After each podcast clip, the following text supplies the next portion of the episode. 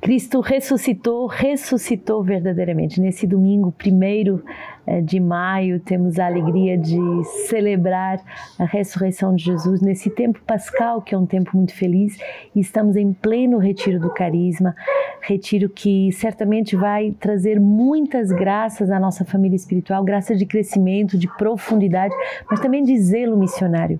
Depois de dois anos de pandemia, em que muitas pessoas ficaram fechadas, enclausuradas, chegou a hora de sairmos e evangelizarmos nos quatro cantos do mundo tempo e a contratempo, sabendo que o Senhor conta com cada um de nós e conta também muito com o nosso carisma. Quantos chamados de igreja para missões paroquiais, para missões em dioceses que nós ainda não estávamos presentes, para fundações em grandes mosteiros, em grandes casas, a comunidade Sementes do Verbo tem uh, recebido. E nós não podemos fazer sozinho na comunidade de vida, nós precisamos de contar com a comunidade de aliança. Você já pensou, sendo comunidade de aliança, dar dois, três anos da sua vida para viver num país país como a África, como as Filipinas, como a Espanha, como Portugal, como a Alemanha, como o Canadá, você já pensou em ajudar verdadeiramente a evangelização, ofertando um, dois, três anos da sua vida para a evangelização?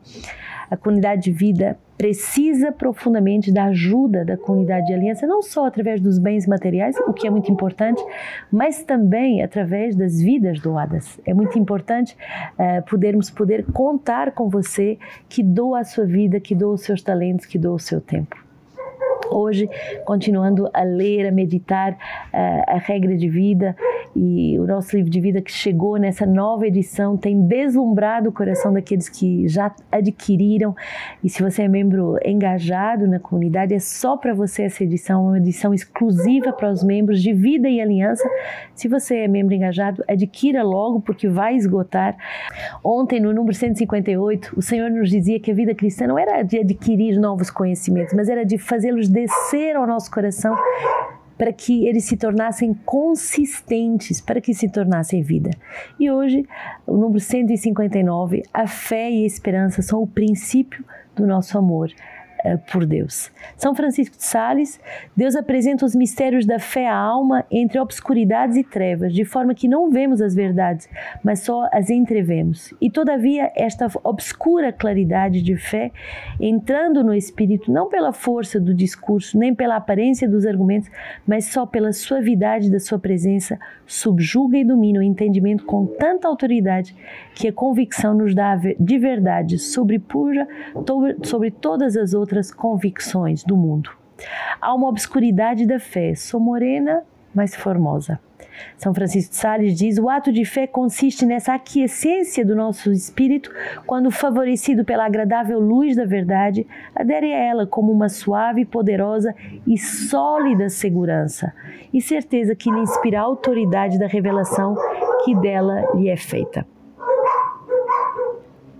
O ato de fé da nossa alma provoca um momento de virada, um aquecimento, isto é, um consentimento por condescendência do nosso coração. Esta segurança começa por um sentimento amoroso de gozo que a vontade recebe da verdade proposta, de forma que a fé compreende o princípio do amor em nosso coração para com as coisas divinas. É então que a nossa alma pode gritar pela fé: Como és belo, meu amado. O amor começa em nós primeiro por uma faísca de fé.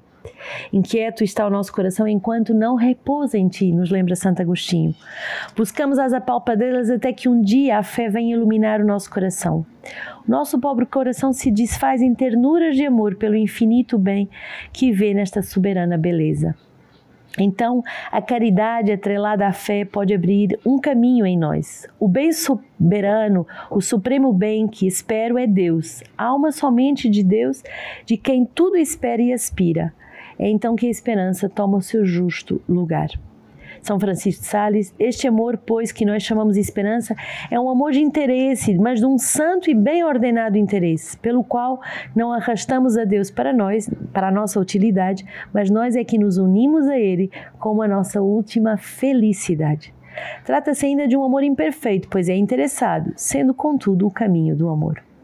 Tão bonito esse número 159 que vai verdadeiramente nos mostrar que o amor começa pela fé Precisamos de ter essa faísca de fé e um bom retiro é para reacender essa fé, essa chama da fé, para que possamos ser reinflamados da fé e abrir então em nós o caminho da esperança e da caridade.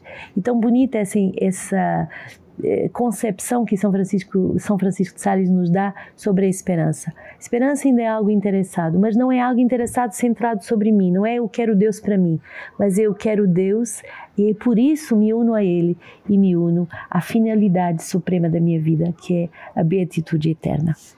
Atos 5 fizeram-nos comparecer diante do sinédrio. O sumo sacerdote os interpelou. Expressamente vos ordenamos que não ensinasseis nesse nome. No entanto, encheste Jerusalém com a vossa doutrina, querendo fazer recair sobre nós o sangue desse homem. Pedro e os apóstolos, porém, responderam: É preciso obedecer antes a Deus do que aos homens. O Deus de nossos pais ressuscitou Jesus, a quem vós mataste, suspendendo-o no madeiro. Deus, porém, o exaltou com a sua direita, fazendo o príncipe salvador, a fim de conceder a Israel o arrependimento e a remissão dos pecados. Nós somos testemunhas dessas coisas, nós e o Espírito Santo, que Deus concedeu aos que lhe obedecem. E depois de intimidá-los, que não falassem mais no nome de Jesus, soltaram-nos. Quando eles saíram do recinto do sinédrio, regozijavam-se por terem sido achados dignos de sofrer afrontas pelo nome. Tão bonita essa expressão, nós e o Espírito Santo, que Deus concede aos que lhe obedecem. O tempo pascal é o tempo da obediência ao Espírito Santo. É o tempo de escutar os desígnios do Espírito Santo, que são desígnios eh, místicos, que são desígnios surpreendentes, que não são as nossas formas de ver. Por isso, nós precisamos de uma grande obediência pela fé. Não é aquilo que nós prevemos, não é aquilo que nós gostaríamos, não é aquilo que nós teríamos idealizado. São os caminhos surpreendentes do Espírito Santo. E por isso precisamos dessa obediência ao Espírito Santo. Salmo 29, eu te exalto, Senhor, porque me livrastes, não deixaste os meus inimigos se rirem de mim. Senhor, tu tirastes a minha vida do Sheol, tu me reavivastes dentre os que baixam a cova. Tocai para o Senhor, fiéis seus, celebrai sua memória sagrada. Sua ira dura um momento, seu favor a vida inteira. Se de tarde vem o pranto, de manhã gritos de alegria. Ouve, Senhor, tem piedade. Seu meu socorro, Senhor. Transformastes o meu luto em dança. Senhor, meu Deus, vou louvar-te para sempre. Senhor é aquele que nesse tempo de Pascal vem transformar os nossos lutos em danças. Certamente que durante esses dois anos e para a nossa comunidade de aliança houve muitas dificuldades no processo de evangelização, porque onde nos reuníamos nas casas foi quase impossível se reunir. Mas agora o Senhor vem, nesse tempo novo, transformar os nossos lutos, os nossos sacrifícios, as nossas lágrimas pela evangelização em danças de vida, em danças de vitória, em danças de almas que voltam para a igreja. É tempo de trazer as pessoas de volta, é tempo de chamá-los de novo para a vida divina.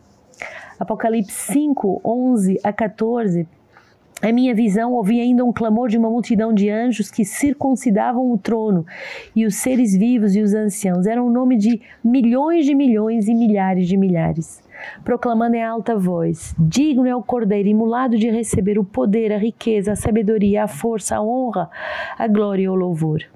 E eu ouvi toda a criatura do céu, na terra, sobre a terra, no mar e sobre os seres que neles viviam, proclamarem: Aquele que está sentado no trono e ao Cordeiro pertencem louvor, honra, glória e domínio pelos séculos dos séculos. Os quatro seres vivos diziam Amém, e os anciãos se prostraram e adoraram.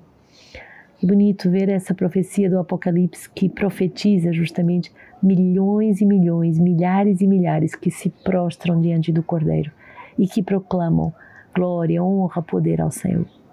Quando evangelizamos alguém, fazemos com que ele se ponha diante do Cordeiro e que ele se prostre, que ele se renda, que ele capitule tudo que nele se opunha a Deus para proclamar que Ele é o Senhor, que Ele é o Rei dos Reis, digno de todo louvor e de toda a glória. João 21, 1 a 19. Depois disso, Jesus manifestou-se novamente aos discípulos às margens do mar da Tiberíades. Manifestou-se assim: estavam juntos Simão, Pedro e Tomé, chamado Dídimo, Natanael, que era de Caná da Galileia, os filhos de Zebedeu e os dois outros discípulos. E Simão Pedro lhes disse: Vou pescar. E eles disseram: Vamos nós também contigo.